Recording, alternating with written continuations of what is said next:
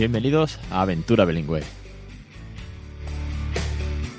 el podcast de crecereninglés.com. Capítulo 26 del 24 de noviembre de 2016. Muy buenas, mi nombre es Alex Perdel y esto es Aventura Bilingüe, un podcast sobre bilingüismo para aquellos que no somos precisamente bilingües. Queda una semana para que arranque el foro. Madre mía, estoy súper emocionado. Vuestra respuesta está siendo pues acogedora, con cariño, con ganas, con entusiasmo, dándome las gracias. Total, yo encantado con vosotros. Eh, lo estoy ultimando, me quedan cuatro detalles que estoy trabajando ahí preparando todo para que, para que arranque. Algunos me han preguntado en Facebook que, a qué hora empieza. Bueno, pues esto no es una convención, esto va a arrancar a las 12 de la noche del jueves pero bueno, que va a estar online, así que cuando tengáis un juego, paséis, tampoco tenemos que estar todos en, la puerta de mi casa para, para, para, participar. Entonces, bueno, pues simplemente los que ya estáis registrados hasta ahora, pues eh, iniciando sesión, veréis que podéis entrar al foro, que está en la zona privada, pondré un enlace, no os preocupéis que lo voy a anunciar en condiciones. Y bueno, podéis crear debates, temas, propuestas, dudas, recursos, anunciar vuestros blogs, todos, todas esas familias que estéis creando bilingüe tenéis vuestros blogs, anunciar vuestros artículos, sobre todo la parte más importante, un subforo para edades. Si tengo mi hijo, pongo el caso, mi hijo tiene un año ahora, pues eh, yo hubiese creado un tema en la sesión de 0 a 1 durante todo el primer año y ahora de 1 a 2 hubiese creado un tema nuevo. ¿Para qué? Pues para que todo aquel que llegue sepa dónde ubicarse y cuáles son los progresos durante todo ese año, ¿vale? Más o menos esa es la idea. Así que nada, la semana que viene va a estar online, la verdad que yo súper contento, espero que os emocione como poco, tanto como a mí, y nada, ahí os espero la semana que viene. Ahora bien, el tema de hoy. Hoy eh, tengo un tema que me lo ha propuesto ni más ni menos que mi mujer, y me dijo, oye, ¿por qué no hablas un día en el programa de los hijos de los famosos? Que también son bilingües, muchos de ellos. Porque si uno de un actor español se casa con una americana en Hollywood y si un cantante tiene a una de la banda que es de británico y el otro tal, que al final se forma una serie de mezclas, que los hijos pues terminan saliendo bilingües. Entonces, justo esto salió, eh, eh, lo estábamos comentando cenando, porque el día 9 de noviembre, en el programa de Pablo Motos del Hormiguero, pues estaba el Zapataki y estuvo comentando esto. Entonces, pues dije, bueno, pues venga, sí, claro, voy a hacer un programa de, los hijos de, los famosos bilingües.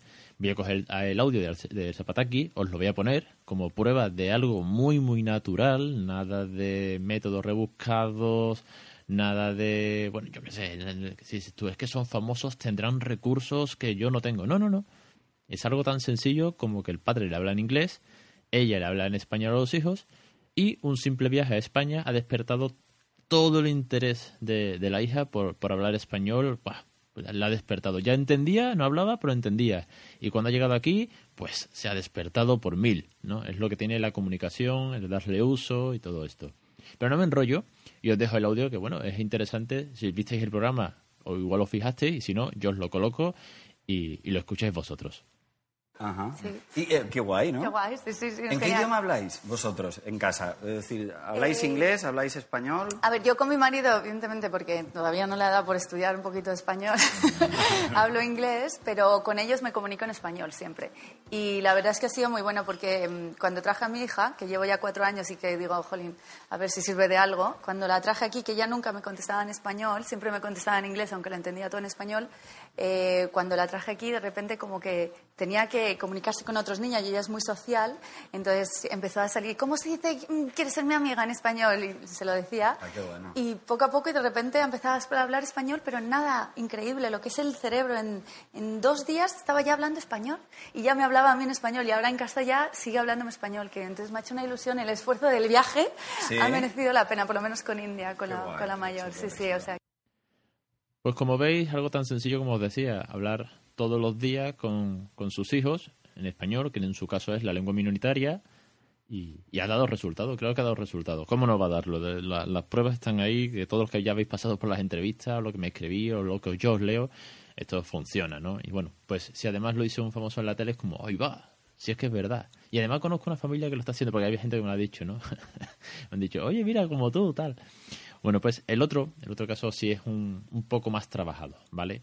No tan accesible a todos, porque es el método Rainbow, no sé si lo conocéis, también de, alguien muy famoso y es nada más y nada menos que la mujer de, Alejandro Sanz, que es Raquel Pereira.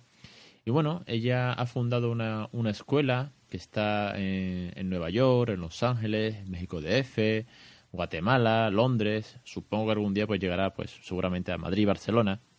Y es una escuela multicultural en la que los niños eh, pueden presumir que con 5 o 6 años los niños hablan 5, 6, 7, 9 idiomas. Y esto es como, bueno, me acordé de esto después de ver el famoso vídeo este viral que se ha hecho de la niña que hablaba siete idiomas, ¿no? Entonces, bueno, ¿cuál es el secreto, por resumirlo de una manera muy, muy sencilla? Pues lo único que, bueno, no es lo único, pero bueno, por una manera resumida es muchos idiomas al mismo tiempo con niños y sin complejos y sin nada de ataduras, así, en el sentido de una enseñanza un poco más alternativa, más libre, basada en la alegría para el desarrollo emocional, basada en el humanismo para el desarrollo social, eh, desarrollan las habilidades para toda la parte intelectual.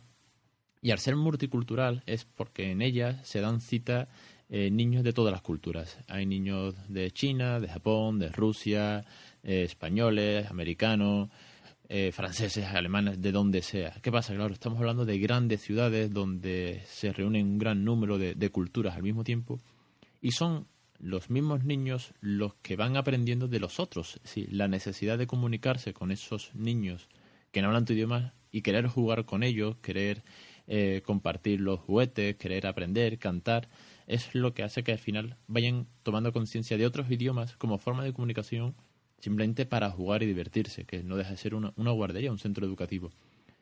Bueno, eh, esto además pues tiene otros beneficios, obviamente tienen sus profesores, además eh, os voy a dejar un vídeo en las notas del programa eh, de la revista Hola, donde lo cuenta muy bien. Yo voy a poner, os pongo un pequeño audio donde lo explica Raquel Pereira eh, de una forma pues muy profesional.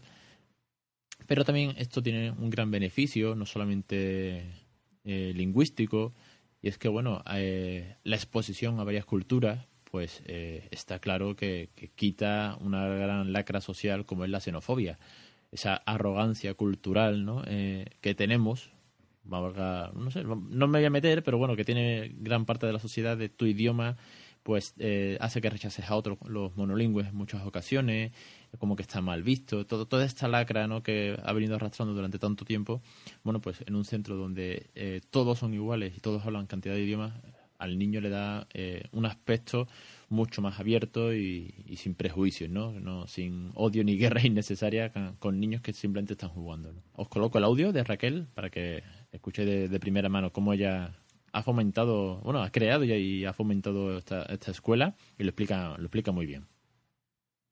Lo más importante del Rainbow es que es un sistema multicultural.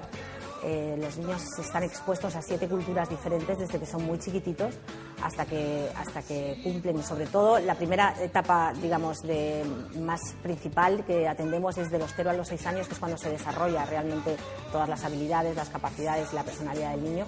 O sea, el cerebro realmente es eh, algo muy flexible y cuando decimos que los niños son esponjas es que es verdad que lo son y atendemos mucho esos primeros años. Los valores del Rainbow sobre todo es que un niño crezca con muchísimas opciones en, la vida, no solamente los idiomas, la gente se impacta mucho porque realmente son niños que con 6, 7 años hablan eh, entre 5 y 7 idiomas, hay niños que incluso hablan 9 idiomas con, con 8 años y sí que es verdad que te impacta mucho el, el idioma en niños tan chiquititos pero el idioma al final es una consecuencia del método. En este caso, por ejemplo, están representadas en estos paneles las diferentes culturas, eh, la española, digamos, eh, eh, latina, la hispana, la americana, la parte de, China y Japón, que está, está por aquí. Esta, por ejemplo, que es, una de las aulas de, árabe, mi hijo lleva como dos años en el sistema, y aparte de hablar los cinco idiomas, que es muy impactante, es la forma él de de percibir el mundo, ¿no?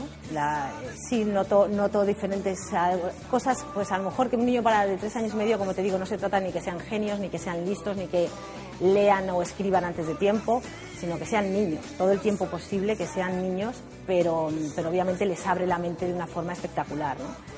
Y cómo se relacionan con los demás, sean de donde sean. O sea, mi hijo está muy acostumbrado a ver el mundo chino, el mundo ruso y el mundo eh, eh, americano y el español por nosotros en, su vida, ¿no? Entonces, al final, eh, te crea un, espectro amplio de, posibilidades en la vida fantástico. Y hasta aquí el capítulo de hoy. La verdad que creo que era un tema que, bueno, que obviamente podría haber tomado muchísimos más ejemplos, pero bueno, he tomado un par de ejemplos también de personas españolas que, o que una de sus lenguas es, es ser español, para sentirnos más identificados todos nosotros.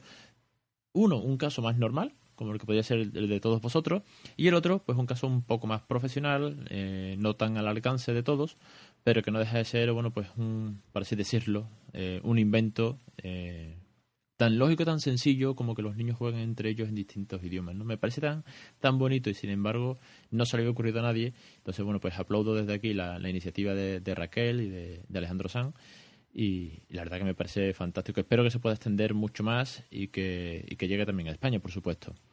Y nada, si un día se quiere venir Alejandro Sanz a mi programa, oye, yo encantado de mi mujer más todavía. Lo dicho, que terminamos el programa. Hoy no. Hoy querido hacer un programa cortito, no extenderme mucho, que cuando vamos hay entrevistas pues nos estiramos más de la cuenta. Y os espero la semana que viene, día 1 de diciembre.